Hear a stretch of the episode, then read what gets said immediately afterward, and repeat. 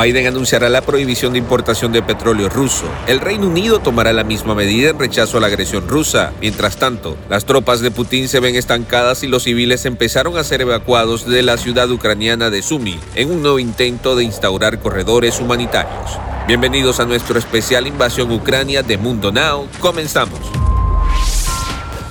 Los civiles empezaron a ser evacuados este martes de la ciudad ucraniana de Sumy, cerca de la frontera con Rusia, en un nuevo intento de instaurar corredores humanitarios para que las personas asediadas por los bombarderos rusos puedan ponerse a salvo. Los bombardeos aéreos contra esta ciudad situada a unos 350 kilómetros al noreste de Kiev, que es escenario de violentos combates desde hace varios días, mataron a 21 personas, dos de ellos niños, el lunes por la noche según la Fiscalía Regional.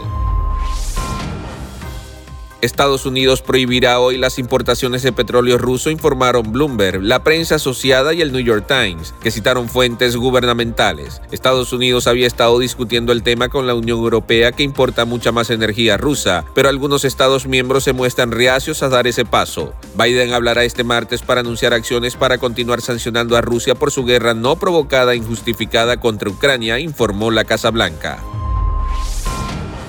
Rusia advirtió que tomará medidas drásticas si se imponen sanciones a sus exportaciones energéticas como establecer un embargo al gas que llega a Europa a través del gasoducto Nord Stream 1 mientras Europa busca opciones para suplir ese suministro. Hoy en día Europa consume alrededor de 500 mil millones de metros cúbicos de gas al año y el 40% de esto proviene de Rusia. Durante décadas Rusia ha sido un socio confiable pase lo que pase e incluso ahora Gazprom cumple plenamente con sus compromisos contractuales, sus obligaciones entrega al gas en Europa. Sus obligaciones de entregar gas a Europa, dijo el viceministro ruso Alexander Novak en declaraciones recogidas por la agencia Interfax. El Papa Francisco se refirió hoy en su cuenta de Twitter a la invasión ordenada por Vladimir Putin a Ucrania y pidió rezar por las madres que huyen de las guerras. Mirando a María con su hijo en brazos, pienso en las jóvenes madres que huyen con sus hijos de las guerras y de las carestías o que esperan en los campos de refugiados. Son muchas, tuiteó el pontífice este martes, Día Internacional de la Mujer. Que la Madre de Dios, Reina de la Paz, obtenga la concordia para nuestros corazones y para el mundo entero, concluyó Francisco, quien acompañó la leyenda con una fotografía suya rezando ante una imagen de la Virgen María de iconografía bizantina y los hashtags Oremos Juntos y Ucrania.